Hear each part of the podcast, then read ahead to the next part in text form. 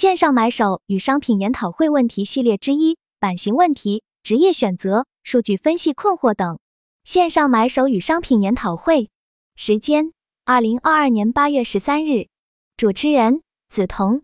参与者：Mo、柠檬茶、Chenny、刘丽、Anya、Candy、小小存、Lauren、Fiona。一、买手、商品和企划三个岗位，你认为哪个最具发展前景？Mo。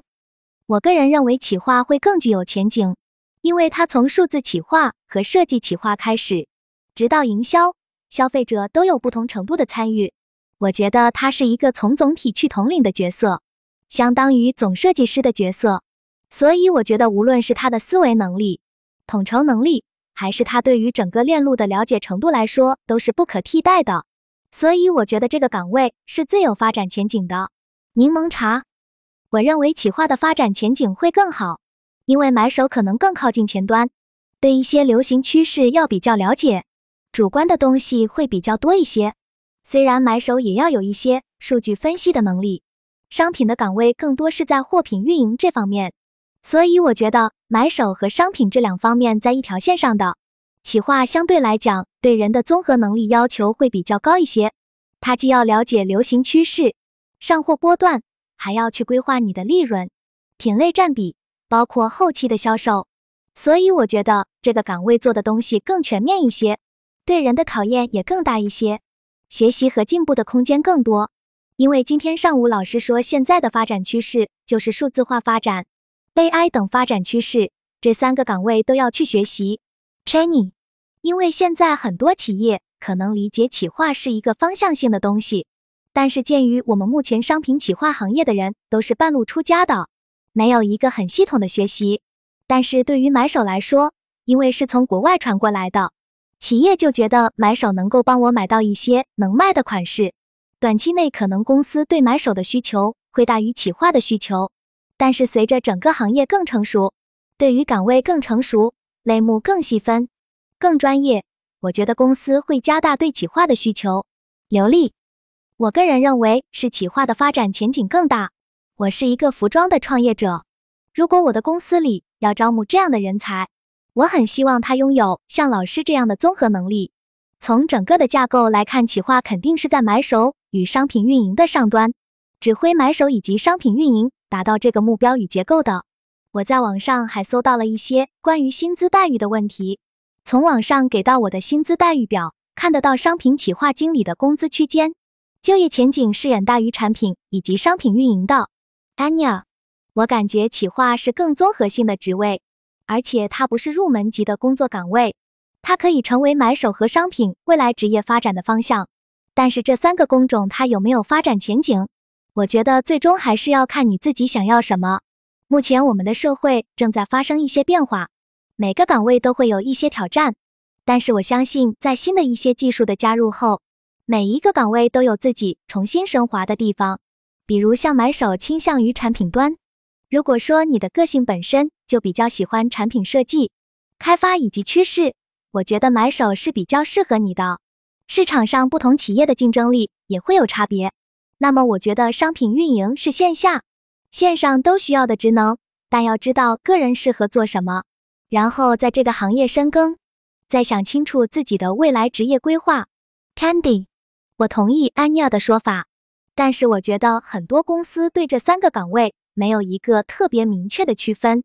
我觉得，如果你是作为一个初入职场的人，我的建议是你可以多尝试，你最好是能把这三个职能都做过一遍，然后再结合你自己的特点，去选择一个你愿意去发展和深耕的职业。我感觉企划更偏重于综合能力，因为需要做一些流行趋势。又有理性感性兼具的东西，他做的是一些比较大框架的东西，并且可能需要跟别的部门沟通协调，因为买手需要去买货，需要跟供应商那边有更多的外部沟通。有些人希望做自己擅长的事情，有些人希望弥补自己的短板，还要看自己个人的需求。我觉得这三个岗位没有哪个一定好，看你自己想要的是什么，Lauren。因为我每个岗位。基本上都经历过了，我自己是奔着商品企划职位的发展方向去规划我的职场之路的。我觉得商品企划需要的能力，包括它的综合素养是很高的。目前行业内很多公司看似有商品企划的角色，但很多从业者并没有达到一定的能力，因为这需要很长时间的积累。作为商品企划，你要去把控商品，这个商品是要面向市场、面向大众的。你最终的导向都是为了去朝着顾客需要一个什么样的东西，我顾客的场景是什么样，他的需求是什么，再结合我们品牌的一些特色，最终对销售目标。以及公司整体的经营利益负责的，因为你最终企业的目的还是为了盈利，所以这两块都要做到一个很好的把控，你才能够真的决定设计的研发方向到底是什么，整个产品到底该如何去布局、规划。所以它其实对个人综合素质的能力要求是非常高的。但是做这一行，你真的要能够耐得住寂寞，因为它可能真的不像别人想象的买手或者商品企划那样。只是天天看秀或者看很漂亮的衣服，其实它是一个很苦闷的工作。你可能要面对很多很多的审版，或者是很多很多的数据分析，但是就是一定要沉静下来。它是一个长时间的累积，你一定要通过很多的累积和沉淀，然后你才能够真正具备的。Fiona，我个人的理解是，买手这个职位的发展前景更广阔一点，因为从我自己的工作经验来讲。买手可能涉及的工作内容比企划还有商品更宽广一点，比如数据分析能力、流行趋势预测能力和公司内部人员的沟通能力，跟外部供应商的沟通能力，还有比如你不做买手了，你去其他公司应聘岗位的优势可能大一点，所以我觉得买手的前景更好一点。二，线下商品是否有转线上的必要？No，我的想法是线下的商品有转线上的必要。因为疫情还有元宇宙的发展趋势，转线上是非常必要的。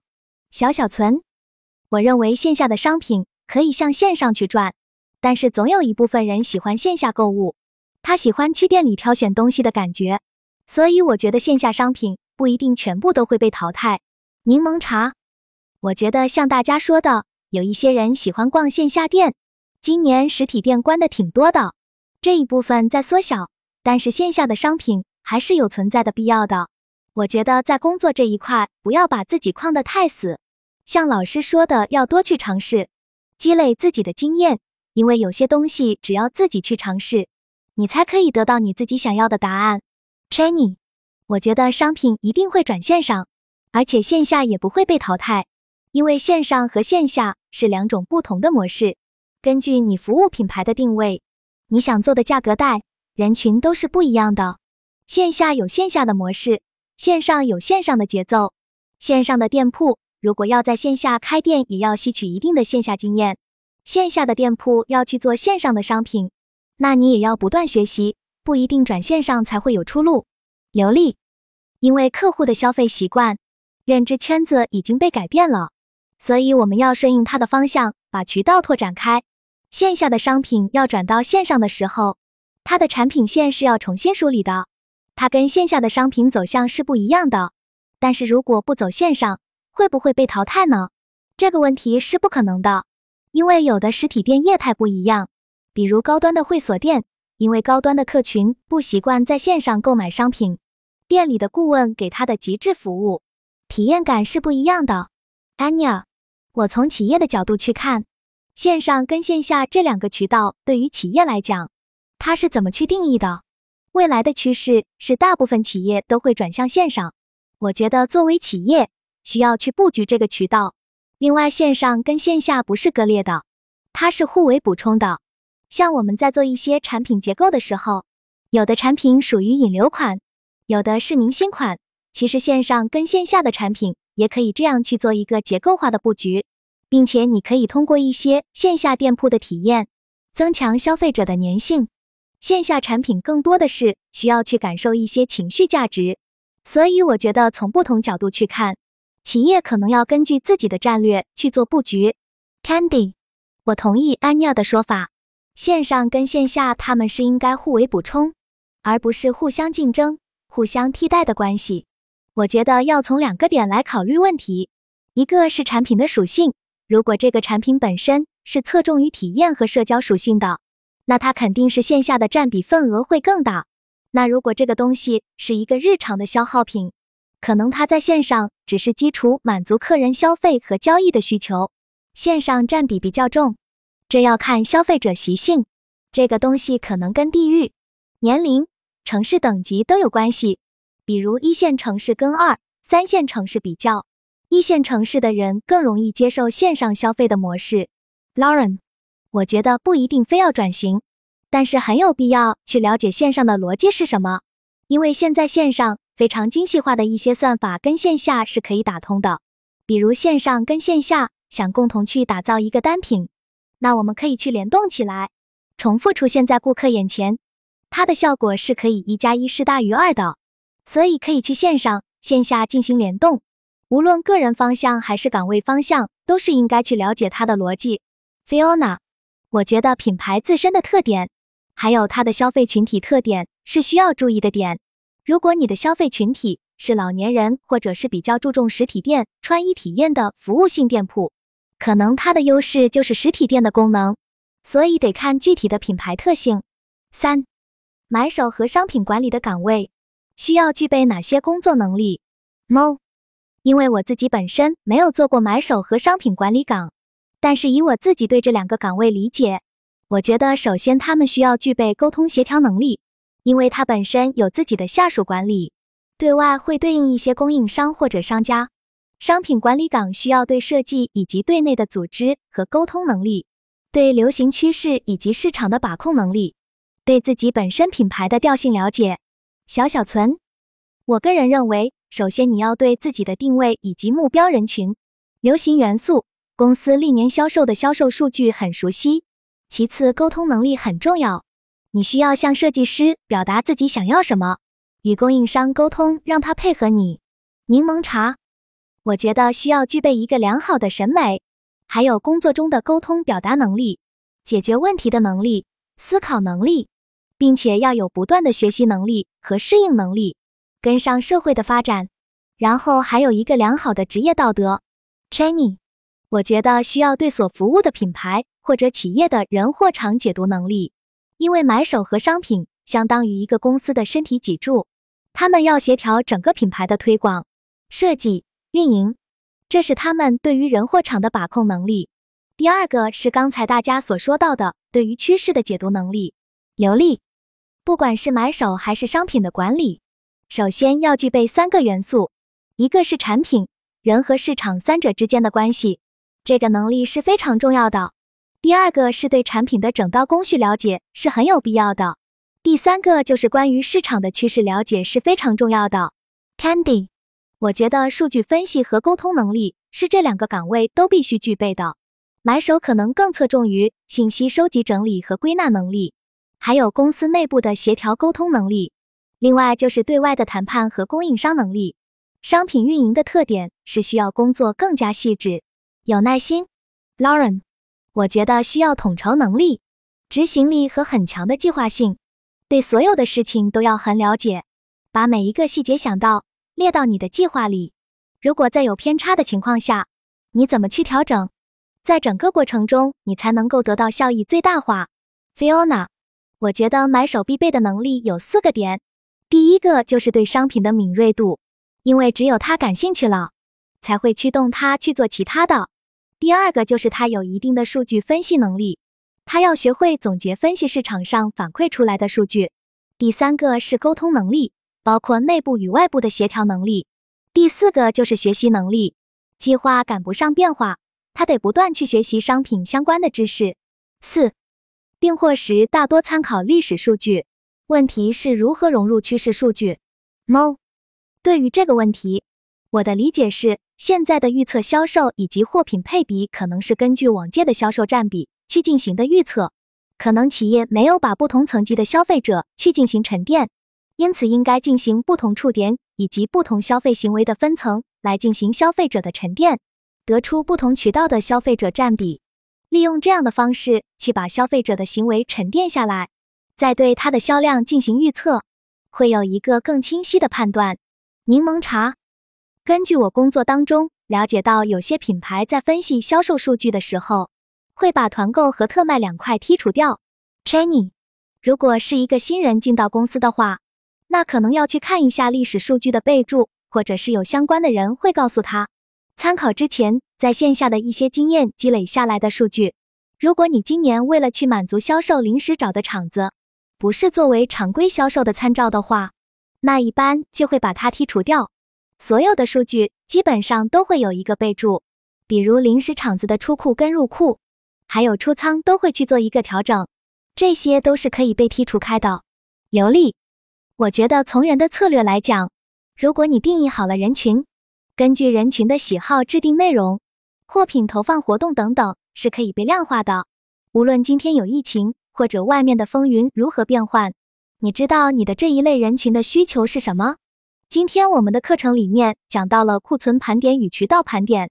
如果这两个盘点的数据你可以充分的掌握时，那么在做这个快闪活动的时候，它的整个营销流程是另外一回事。那么我们要做一个流程，把转化的客户放到你的私域里，再去收集反馈。Candy。我过去的工作岗位中有一个公司是系统做的比较好的，他会给每一个产品分一个大类，给产品做一条生命曲线，并做一个趋势预测。但是这条生命曲线的起点和高度要看产品在市场的表现，然后这个产品到了波峰的时候，它会有多高？它会根据第一周的销售自动产生一条曲线，再根据这个曲线去预估你后面要配多少货。我觉得这是相对来说比较科学、比较有依据的一种方法。Lauren，我觉得首先是预测模型，并且我们要想清楚，预测本身就不可能百分之一百准确的，它一定是会有偏差的。我们要考虑我们怎么去运用供应链资源去控制更多弹性的空间，对于我们之前所有的偏差进行消化以及推动。另外，我觉得现在的风格或场合、场景下越来越细分了。我们以前可能会分职场、社交、休闲，现在可能又会分轻松职场还是严肃职场。在这种气氛之下，我们就要把所有用户可能涉及到的场景都要想清楚，再去合理的布局。冷云标注其实有成熟的销售预测模型，只是应用到时尚行业比较受流行趋势影响，但依然可以根据预测模型来推算。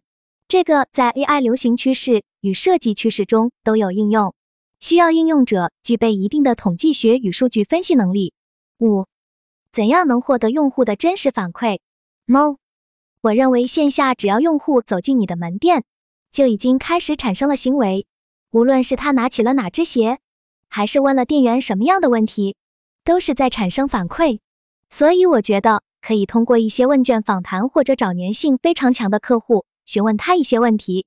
小小存，我觉得一线销售人员。要尝试跟客户进行一些沟通，这样可以发现一些之前没有发现到的问题。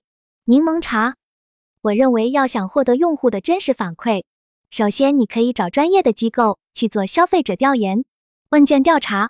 第二是靠我们自己去巡店，多了解我们自己店铺的销售，不要只听几个销售人员说，你要去看所有店铺的 top 款和销量，他们肯定是有一些共性的。保持我们对商品的了解度和对销售的敏感度。流利。如果你是想了解用户对产品的真实反馈，你可以用有奖问答、电话拜访之类的方式去做。六、如何剔除断货对历史销售的影响，从而获得准确的历史销售数据？问题背景：有些新员工加入公司看历史数据，无从知道哪些产品是因为断货而造成的销售下跌。猫。其实我觉得这个问题引申出来了一个更好的问题，就是它为什么会断货？我觉得这可能是企划部门或者商品企划部门在上市波段以及库存之间的节奏把控上出现了问题。所以我觉得可能不是销售数据上是否受到了影响，关键在于它为什么会断货。这个我觉得是要主动要反思的事情。柠檬茶。我觉得货品从上市之后就要及时去跟踪它的销售趋势，比如这一款卖得好，突然销售趋势往下降的时候，你要及时去查看库存，多去跟营运和销售人员沟通，这款货的市场需求量如何？如果需求量很大，你的库存又跟不上的话，你要去看看这个尺码是否有问题，中间的码是不是断了。第二就是你要去复盘为什么断货，这可能涉及到企划落地，比如有些款你在设计的时候款式舒适度蛮好的，但可能它生产出来的时候，它的尺码是比你原来设计的尺码要偏小一点，这也是影响断货的原因。冷云标注，这个需要企业做好数据标签工作，在断货发生的那一刻标记断货。对于已生成的数据，只要对照库存变为零的那一天算起即可。不过人工对照会很慢，用 Excel。或者写一个简单的 Python 程序，也可以很快对照出数据。七，目前什么类型的职位重视消费者习性的研究？这个岗位具体在做些什么？Training，我感觉这个职位应该是产品经理。再就是买手和商品企划，因为在设计之前的一些对于消费者的一些调研和研究，对于整体的产品定位和接下来的一些走势都是非常有必要的。所以这些岗位应该对于消费者的一些习性会做具体研究。Candy，我看到我们公司目前对这块比较有研究的是市场部和产品部的买手、商品运营，再有一个就是实际的销售团队、运营团队。Fiona，我觉得首先他拿到这些数据之后，得有一个分析的过程吧。像我们公司做开发的，我们也有时候也会拿到一些客户的反馈给他们。商品企划部门有一个数据的东西给到你，比如下单数量、流利。我认为关于消费者习性研究，只要是想要消费者来消费的公司，都需要来研究消费者的习性。不管是运营、买手、冷云标注，目前协服企业独自做消费者研究的比较少，主要是大型电商平台在做。八、自由讨论，梓潼。那我们现在是七个问题都已经结束了，大家对于这些问题还没有其他的问题，或者是新的问题都可以提出来。柠檬茶，我想问版型这一块，除了设计师需要具备的能力，企划也要懂版型吗？Candy，我并不是专业学服装设计的，但是我觉得衣服卖的好不好，上身效果好不好，版型很重要，因为我之前做过一段时间自己品牌。懂不懂版型，对于判断产品好坏还是挺重要的。虽然那个时候公司有专业的版师，但是他们很多时候都是走个流程，他们并不常给买手提具体建议，都让买手自己看。我那时候其实并不是很专业的，我也不知道该怎么看，但是我的经理就能看出来这个裙子、裤子的版型在哪里有问题，这个东西会影响到你的产品。所以如果你对这个方面有兴趣的话，我建议你可以去上一些网课，流利，因为我们是在做一线市场销售的。我觉得作为一个买手，看板是非常重要的。我觉得我们不光是要从理论数据上面去看问题，而是要多想想人体工程学、心理诉求、一线、二线、三线、四线城市人的生活习性等等。Training，之前我们有看到一款裙子，它符合流行趋势，版式也很简单。穿到人身上也很好，我们觉得这个一定会是爆款，但是实际上它没有达到我们的预期表现。后面我们把它进行分析，发现这个款式不符合那个年龄层的人，因为版型真的是很微妙的东西，比如腰身、袖子或者领口是很微妙的，数据稍微有一点偏差，成品就会受到很大影响。梓潼，版型包括色、型、质。其实这都会影响到我们整体的服装销售。我在做设计企划的时候，颜色企划是非常重要的。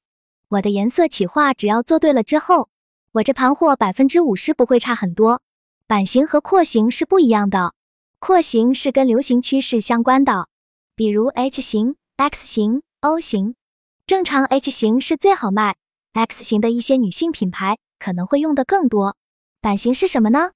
版型就是衣服。与人体之间的物理距离，你穿的是否宽松？你穿的是合体还是紧身等等，这中间还包括衣长、袖长、裙长，它都会影响到你的销售。这是服装产品知识。另外就是你的面料、针织、梭织、毛织都会影响到你的销售。所以关于我要不要去学版的问题，如果你想要做好商品企划，你会打版一定是加分项，但这不是你绝对要会的。你可以知道它是怎么一回事。如果你的精力够，你可以去学制版。甚至你就学个初级的，知道衣服怎么做出来的就可以。如果你没有那么多的时间去学习，那你可以多跑跑工厂，了解工艺知识。因为商品企划跟产品部沟通更密切，商品企划要根据上市波段、颜色需求、流行趋势需求、消费者需求，包括品牌定位，结合出来的点去告诉设计师，我要做什么样子的。